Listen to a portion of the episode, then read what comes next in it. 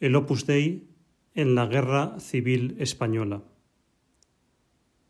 La España gubernamental. El 17 y 18 de julio de 1936, una parte del ejército español dio un golpe de Estado. La sublevación se marcó como objetivo el restablecimiento de la unidad territorial y el orden público, fuertemente resquebrajado desde meses antes. Pero, dado que el alzamiento militar solo triunfó en algunas regiones, el país quedó dividido en dos mitades durante los siguientes tres años, una bajo control gubernamental y otra en poder de los militares sublevados. En julio de 1936, el fundador y los miembros de la obra que residían en Madrid estaban acondicionando la nueva sede de la residencia Día en la calle Ferraz 16. Frente a la vivienda se encontraba el cuartel de la montaña, que se sublevó contra la República. El lunes 20, las fuerzas policiales, los militares leales al Ejecutivo y grupos de milicianos asaltaron el cuartel. Tras sofocar la rebelión militar, Madrid quedó en manos republicanas. El gobierno entregó armamento a miembros de los partidos y sindicatos que formaban la coalición del Frente Popular. De inmediato se desató un proceso revolucionario abanderado por milicianos socialistas comunistas y anarquistas. Un propósito común de esos grupos fue el uso de la violencia incluso la eliminación física y la confiscación de los bienes de los militares no republicanos, de las personas de alto nivel económico y del clero. Los comités y tribunales revolucionarios interrogaron y asesinaron sin juicio previo a miles de personas.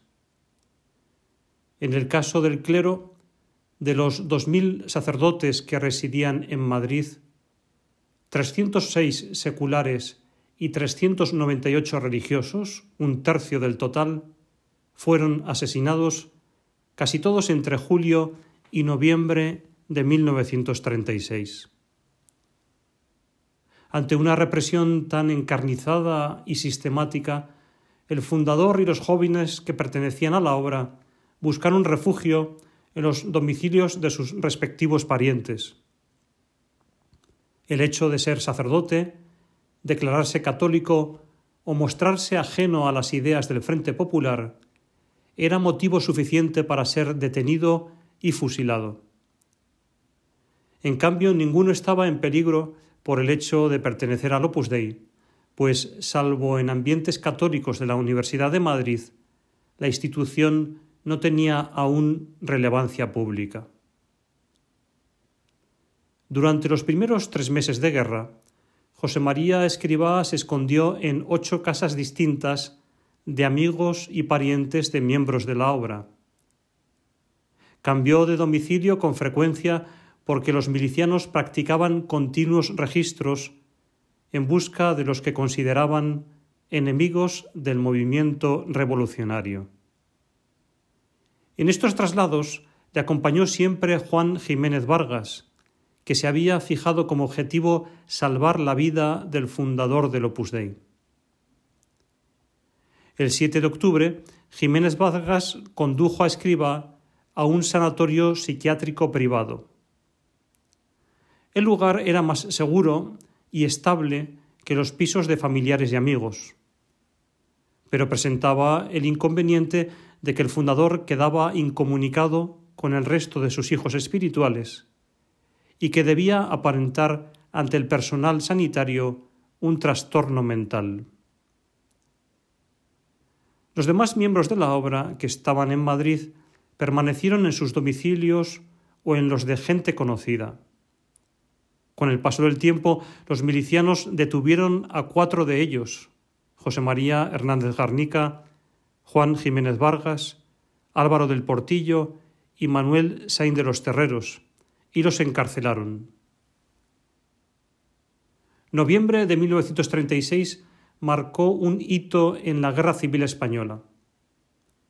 El líder de los militares sublevados, el general Francisco Franco, condujo a sus tropas hasta el oeste de Madrid. Si entraba en la ciudad, la contienda se pondría a favor del llamado bando nacional de modo casi definitivo. Después de tres semanas de intensos combates, el ejército republicano, ayudado por los combatientes de otros países, las brigadas internacionales, rechazó el ataque. Franco estableció en aquella parte de Madrid un frente permanente y dirigió los combates al norte peninsular. Aquel mes representó también un ápice de la violencia en la retaguardia republicana. Unos 2.500 hombres presos en las cárceles de Madrid acabaron fusilados en Paracuellos del Jarama, un pueblo al este de la ciudad.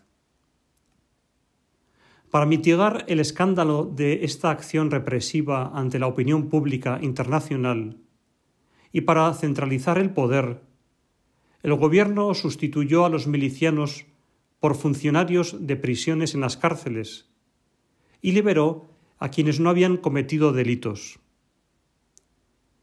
En el caso de los miembros de la obra, en el mes de enero fueron puestos en libertad Jiménez Vargas, Say de los Terreros y del Portillo.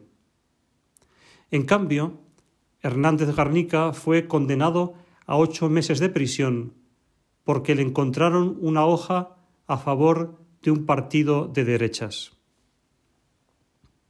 Hasta ese momento, don José María Escriba se había escondido, al igual que sus hijos espirituales, con la esperanza de que el conflicto armado acabaría pronto pero al haberse estabilizado el frente de guerra al oeste de Madrid, parecía probable que la contienda armada durase mucho tiempo.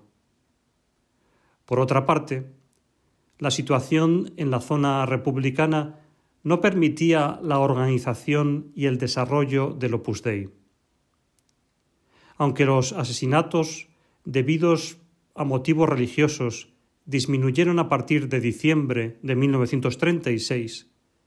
El culto público estaba prohibido, los sacerdotes seguían ocultos, los fieles no recibían los sacramentos y muchas iglesias habían sido destruidas.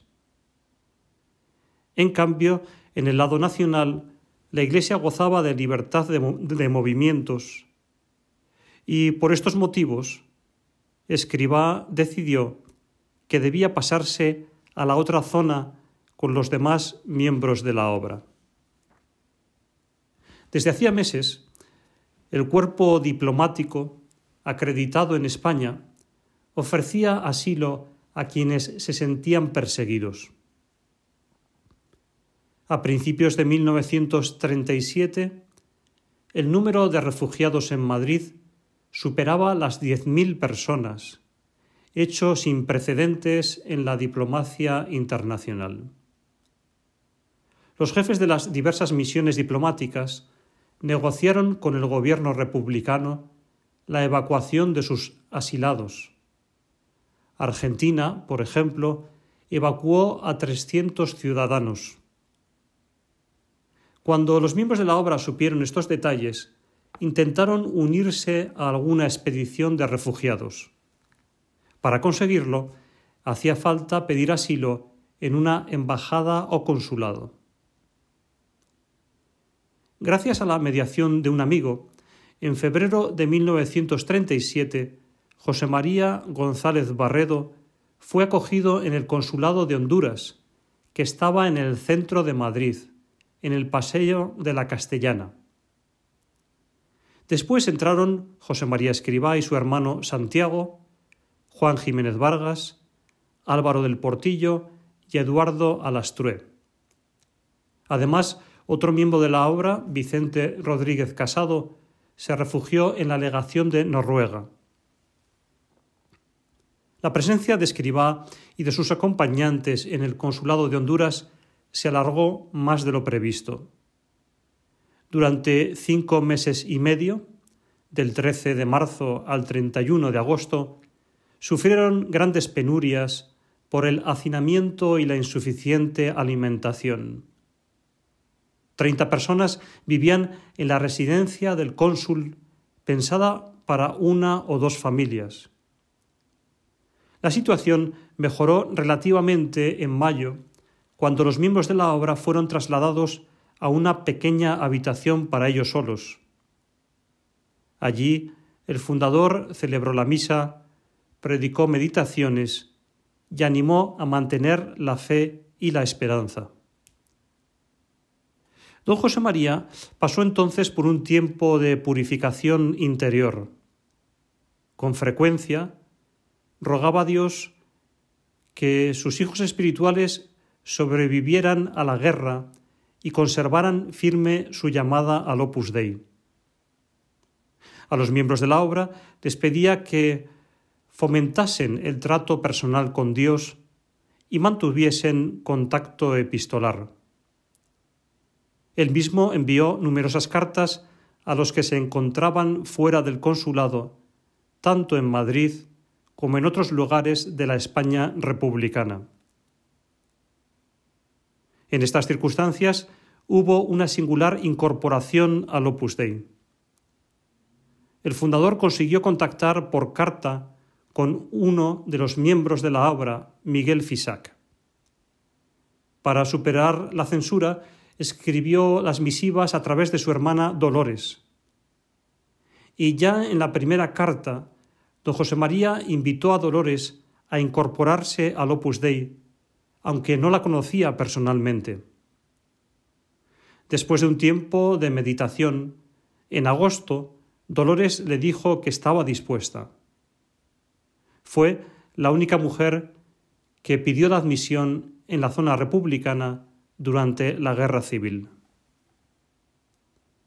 José María Escriba consultó algunos asuntos sobre la marcha del Opus Dei con los que le acompañaban en el consulado, sobre todo con Juan Jiménez Vargas, al que consideraba su probable sucesor.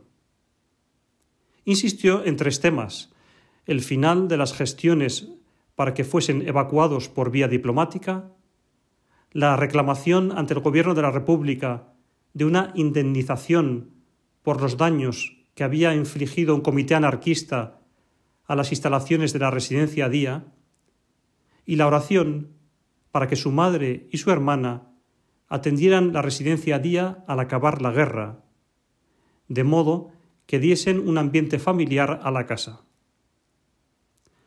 Las dos primeras gestiones no salieron adelante, a pesar de que Isidoro Zorzano hizo todo lo posible. Con el tiempo, se convencieron de que la evacuación por vía diplomática no era factible. La República de Honduras había reconocido el régimen de Franco y, por tanto, su representación en la zona republicana no tenía capacidad de negociación con el gobierno español. Zorzano intentó entonces, aunque sin éxito, sumar a Escribá y a los miembros de la obra a los planes de evacuación de otras sedes diplomáticas. Ante tanta dificultad, el fundador resolvió que pasarían a la zona nacional por sus propios medios y que él sería el último en irse.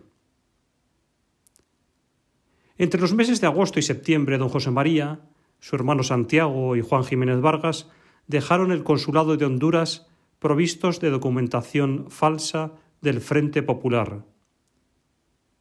Una vez en la calle, desarrolló una actividad ministerial clandestina con jóvenes de la obra y conocidos. Predicó a cinco jóvenes un peculiar curso de retiro espiritual, pues para evitar posibles registros policiales, cada meditación sobre la vida de Jesucristo tuvo lugar en un apartamento distinto.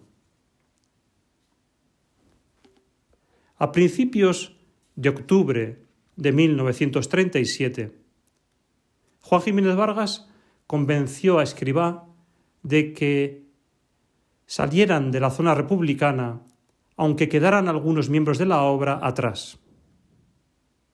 Organizada la expedición, el grupo se encontró en Barcelona un mes más tarde. Lo componían José María Escribá, Juan Jiménez Vargas, José María Alvareda, Pedro Castiaro, Francisco Botella, Miguel Fisac, Manuel Sainz de los Terreros y Tomás Alvira. Todos eran del Opus Dei, salvo Alvira, a quien el fundador le dijo que, como tenía vocación matrimonial, le recibiría en la obra cuando pudiera contar con personas casadas. La fuga de la España republicana se efectuó a través del Pirineo, cordillera montañosa que separa la península ibérica del resto de Europa. Desde Barcelona, la expedición se trasladó hasta Peramola, un pueblo del norte de la provincia de Lérida. El 21 de noviembre durmieron en unos locales anejos a una iglesia saqueada por los milicianos en el término de la baronía de Rialp. Esa noche, Escribá sufrió una gran zozobra porque creía que la voluntad de Dios era que permaneciera en la zona republicana hasta que no quedase allí ningún hijo suyo. A la mañana siguiente, movido por la incertidumbre y contra su conducta habitual, solicitó una señal del cielo, concretamente pensó en una flor o adorno de madera de los desaparecidos retablos. Entró de nuevo en la iglesia y en el suelo en un sitio por donde ya había pasado la jornada anterior, encontró una rosa de madera estofada. Se llenó de alegría porque entendió que Dios le indicaba que siguiera adelante. Después de unos días de espera emboscados en una cabaña, unos guías les sacaron de la zona republicana. Durante cinco noches caminaron 87 kilómetros con un desnivel acumulado de 5.800 metros. El 2 de diciembre llegaron al Principado de Andorra, un pequeño país ubicado entre España y Francia. Allí descansaron y en cuanto lo permitió la nieve, viajaron en autobús por el sur francés hasta la España nacional. En la zona republicana permanecieron hasta el final de la contienda Isidoro Zorzano, que se movía con cierta libertad por haber nacido en Argentina, y otros miembros de la obra y parientes, entre ellos la madre y los hermanos del fundador. Todos soportaron el duro final de la guerra, marcado por la carestía de alimentos y de otras materias primas. El Opus Dei en la Guerra Civil Española. La zona sublevada. Casi todos los miembros del Opus Dei, también el fundador, estuvieron muy cerca de sufrir una muerte violenta en el bando republicano. Cuando llegaron a la zona nacional, se encontraron con una situación completamente diferente. La Iglesia gozaba de libertad de culto y el régimen del general Franco era confesional, Incluso la Santa Sede, en mayo de 1938, reconoció por vía diplomática al gobierno de la parte sublevada. Como la mayoría de los católicos españoles, las personas de la obra eran favorables al triunfo del ejército rebelde.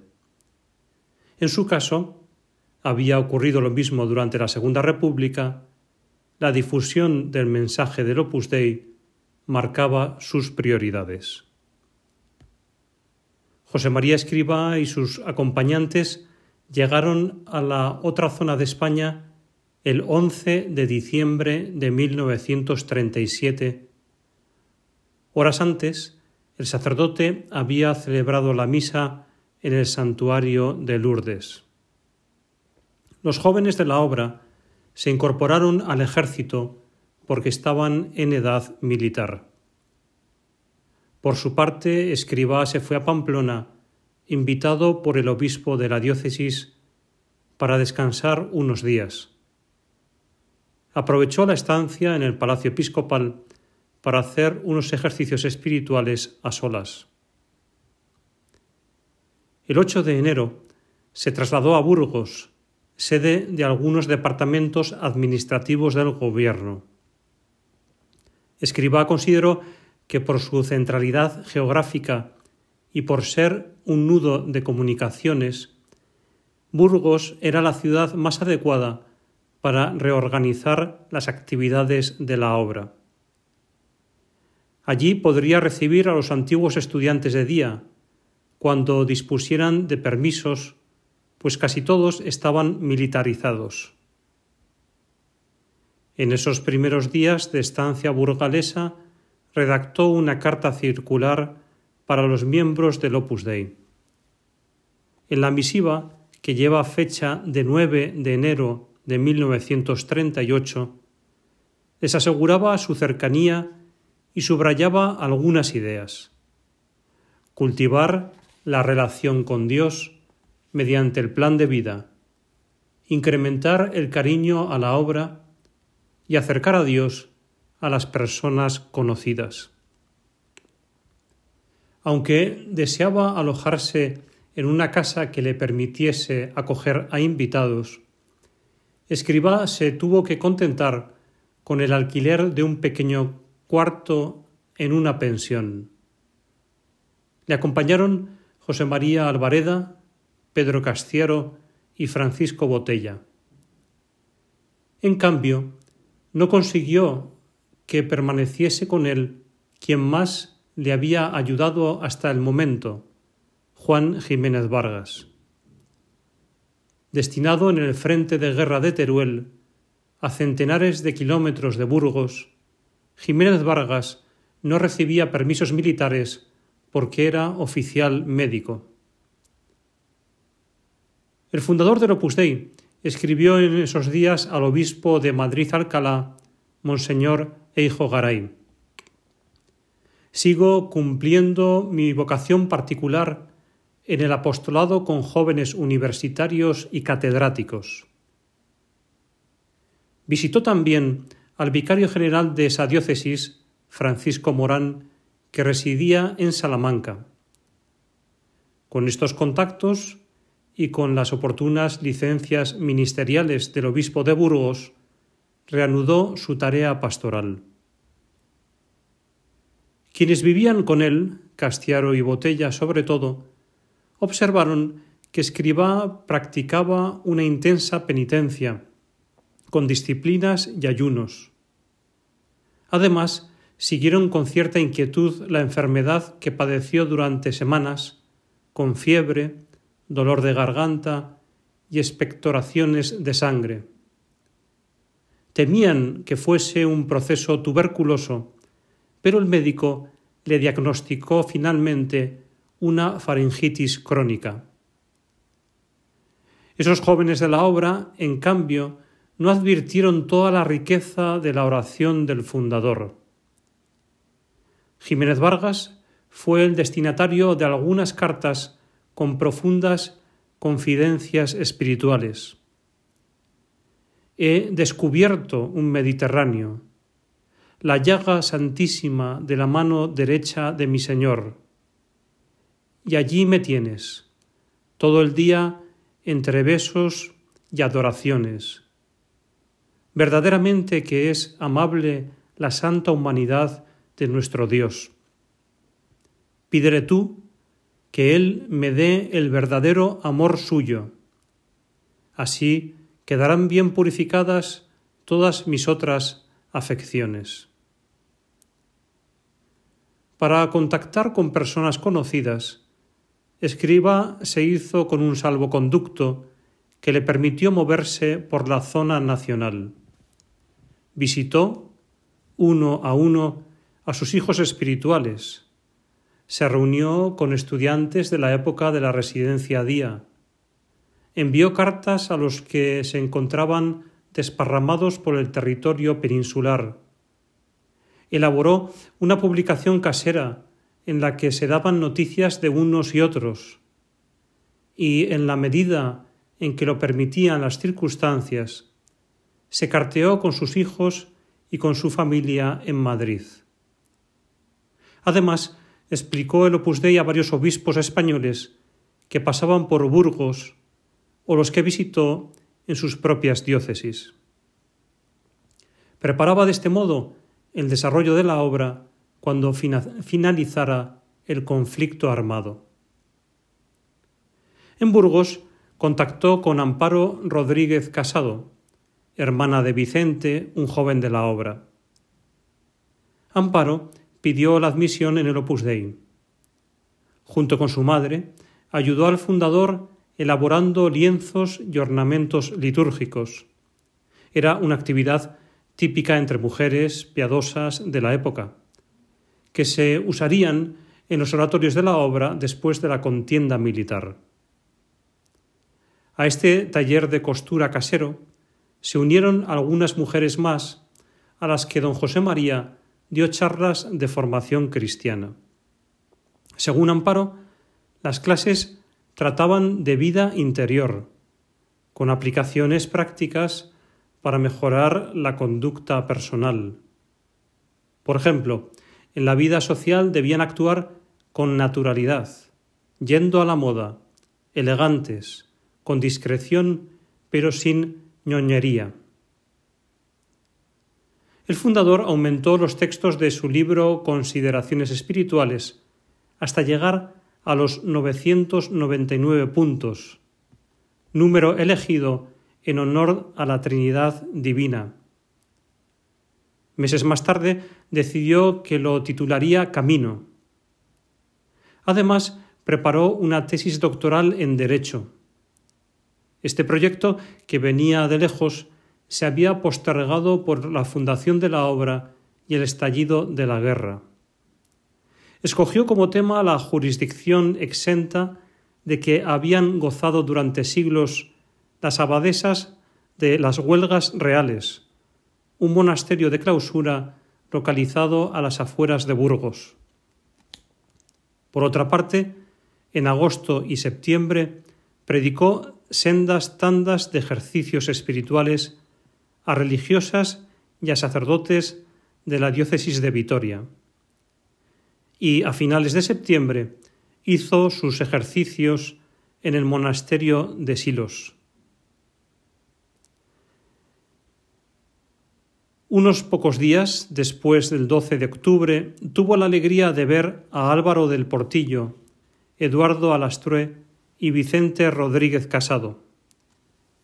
Estos miembros de la obra se habían alistado en el ejército republicano dos meses antes. Destinados en la misma unidad, en el frente de guerra, cruzaron las líneas enemigas.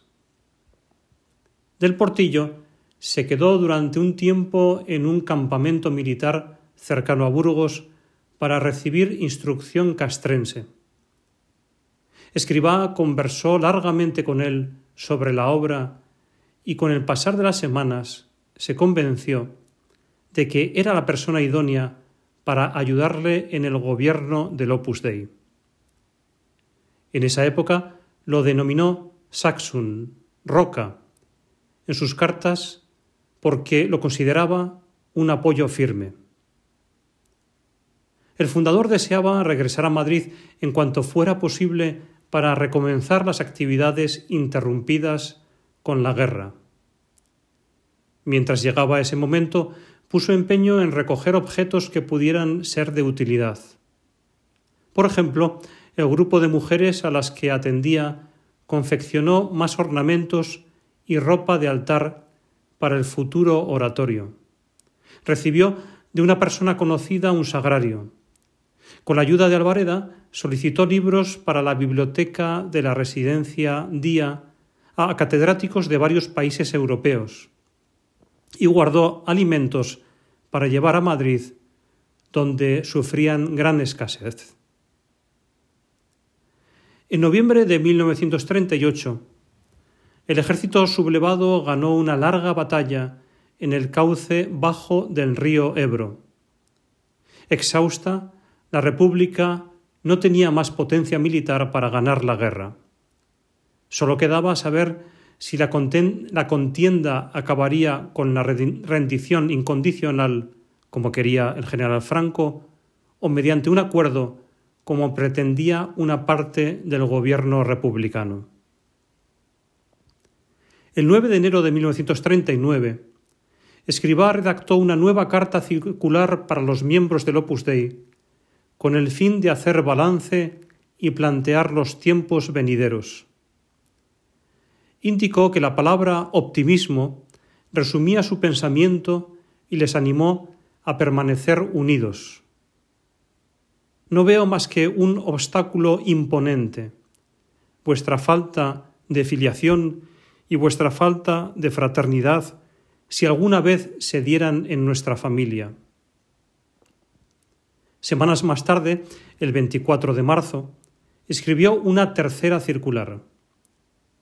Ante la inminente perspectiva del regreso a Madrid, insistió en que estuviesen alegres, pues había llegado el tiempo de recomenzar y expandirse a otros países.